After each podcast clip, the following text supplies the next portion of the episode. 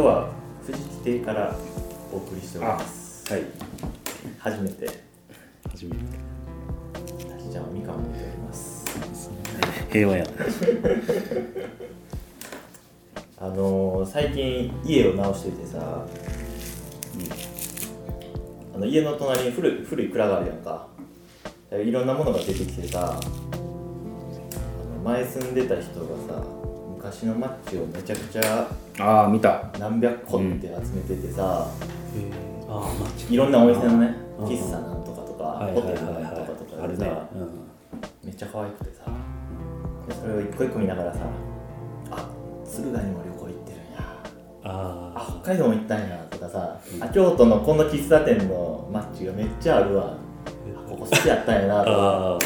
そうこの喫茶店行ってここのホテル泊まってたんやなとかさあその人のさ人生がさあのそのマッチからさうん。想像できるのよ。あとかあとなんかこう雪かきのスコップが出てきてさ、そこにさなんか「お手柔らかにお手柔らかに」ってなんか2個書いてて。どういうことと思って。なんか汚い字で書いててさえどういうことやろもしかしたらこう旦那さんはこうガシガシやっちゃうのかなと。あでそれでよく折っちゃうからあ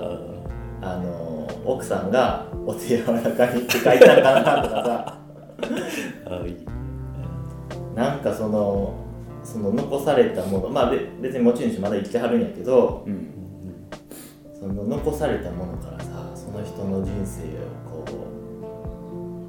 う想像すするのはなんか面白くてさ。うん。面白いね。うん、なんかその会ったこともない人やけどその人の生活とか生き方が垣間見れるっていうのでって思って自分はどうやろうってこうふと顧みた時に藤木君はね結構この本とかさ CD とか物で買ってるけど俺、まあ、本は買うけどでもまあ図書館で借りたりとか、まあ、Kindle で読むこともあるし音楽に関しては99%サブスクやから、俺がもし死んだら俺がクルリを好きやったっていう痕跡はどこにも残れへんなと思ってさ、俺まあそんな分からへんでその俺のこと興味持って調べる人がおらんかもしらんけど、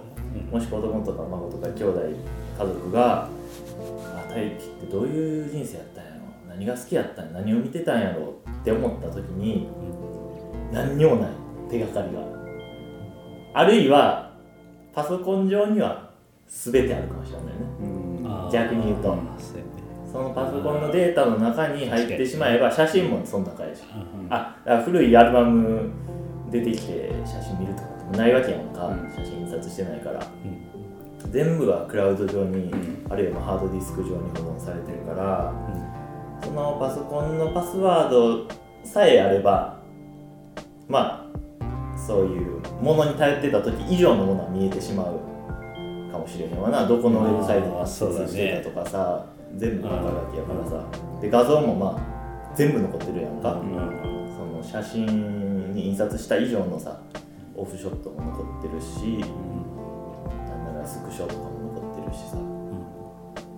やけどそこにアクセスさえできなければ何も生きた痕跡がの生きた痕跡が残らないとまではちょっと言い過ぎやけど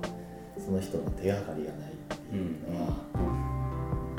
ななんだよなんだかなと思ってさ。そうね。っていう話なんやけど。よくねそのものをさう最近はミニマリストでんうん。ものをなるべく所有しないっていうのが、まあ、流行ってるというか、うんまあ、あのその生き方の方が実は楽ですよみたいなことがよくあるけども、うん。僕はどっちかというと逆で、うん。僕は物を溜め込みたいなだからもう CD もこんな買ってる人珍しいよな。ういやもっといるで。壁中に CD だらけの人めっちゃいるんだでもねその所有欲っていうのはもちろん所有欲っていうのはもちろんあるのとただその特に本とか音楽で僕はよくまあ何回か言ってるかもしれんけどさこうなんか自分の思考がどう変わってきたかっていうのがこうタイトルをこうバーッと並べとくと分かるんだね、こうあの時にこれ買ってこういうこと考えてたなとか、うん。あこれってあの考え方やなみたいな。うん。その当時どういう気持ちでそれを買ったかっていうのがこう繊維的に分かるというか、まあ、データでもそれは管理できるのかもしれないけど、うん。やっぱりこう物として残すと自分のアーカイブじゃないけど、うん。なんかそれがこう、うん、自分のこう分身みたいな形でうん。物が残っていくというかね、うん。そういう感覚はあるな。だからそれが物やから僕がなくないなくなっても、うん。まあ、残り続けるのは僕のちょっとまあ一部、うん。まあ同じ本って世の中にいっぱいあるけど本と本の組み合わせとかさうん。CD と CD 音楽の組み合わせってそこにしかないもので、うん。それがまあ僕の痕跡であったりみたいな、とこにはなっていく感覚はある。あだそういうところで僕は物を集めたくなるっていうのはある。あデータだけじゃなくて。なんかそれってつまりはなんかあれやね。セレンディピティというかさ、まあ、偶然性っていうことやうんね、うん。だからそのブリッジ君の人生を後でここの例えばまあこの家のまんま本棚付きで誰か貸しますよと。いうので借りた人が自分も興味全くなかったけどこの本棚を見てあこんな本あるんや。っていう、まあ、偶然の出会いがあるし多分自分藤木君自身も過去の自分とのまあ偶然の出会いやと思うんだよね。今俺なんかやっぱこうスマホでやってるとさ昔好きやった曲とかって調べられへんのよ。その検索ワードが出てけえへんから。あわあはいはいはいはいはい。かる？わかる。だからこの前偶然あそういえば俺昔ミスチル好きやったよなと思ってミスチル聞き出したらめちゃくちゃ良くてさ。でもそんなんってでもミスチル以外のさジュークとかさなんかもう完全に忘れてるやつとかが出てきたらめっちゃ嬉しいん。や、はい。ああこんなん聞いてた。はい。はいね。懐かしい。懐かしいやろ？でそれってなでしかも CD ラックがあれば目に入るわけよ、確かに。うん、ネット上やとまあさ写真もそうやけどアルバムにしてたら目に入るけど、もう写真のフォルダーとかさ、うん。もう今デジタルやからいっぱい撮るしさ出てけえへんのよね。出てこないね。あの能動的に動かんと、そう。能動的に触らない。これってさパッと目に入ってさなまあ存在してるからね。そう。確実にそこに。そこの偶然性が無理くりこう作り出されるっていうなんか良さはあるよね。あるあるってさ。あるある。人まあ俺が来てさ「あ藤木君こんな本読むんやえこれ俺も読んだ」とか「この売るから売れる」とか「俺も読んだ」とかさあいう話ができんのもさこれが Kindle のスマホの中に入ってたらそうそうそうそう。あできへんやろか確かにね。でもね一回ねなんかあの美里さんかな、あの僕人の家行って本棚みんなが好きなんですっていう話をしたら、うん。意外とやっぱりみんないや私本棚見られるの嫌いやめやめてほしいねんっていう人も結構いるんやなっていうのを最近知って、うん。まあでもそれもさ、まあ、裏返せばやっぱり自分のなんていうかじもう一人の自分みたいなさ、うん。うんうん。っていうところをなんかズカズカっと入られて見られてるっていうからちょっと不快な気分になるっていうことを思うとやっぱりそのねなんかそのそのものって単純なものじゃなくてなんかこう魂が宿るんやろうなというかうん。うん。なんかその感覚はあるな。でねいい。どうぞ。それの似てるかもしれんけど一時期僕追体験っていう言葉にすごくハマったことがあって、うん。いや要は追体験っていうのはあの先祖の体験を今自分も体験するっていうちょっとまあスピリチュアルな感じかもしれんけど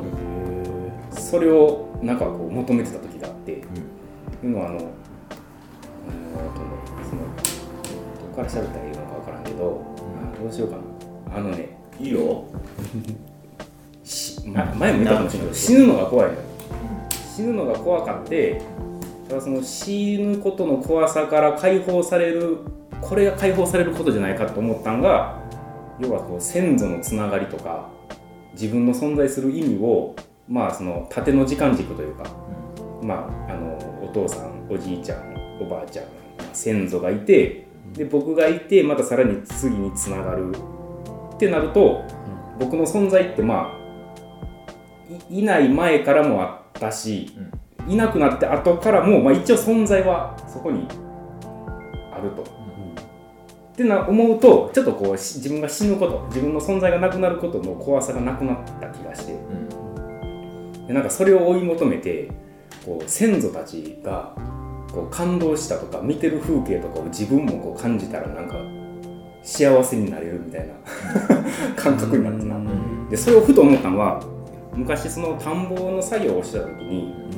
えっ、とね最後なんかこう夕方でめっちゃ疲れた日でこうなんだかな結構なあぜかなんかの掃除をしてて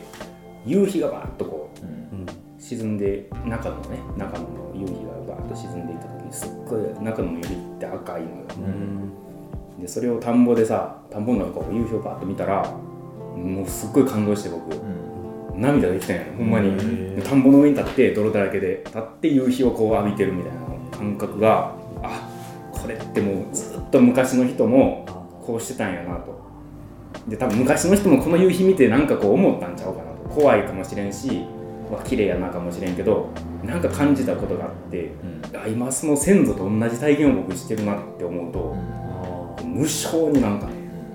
湧き立つもんがこう精神的にすごい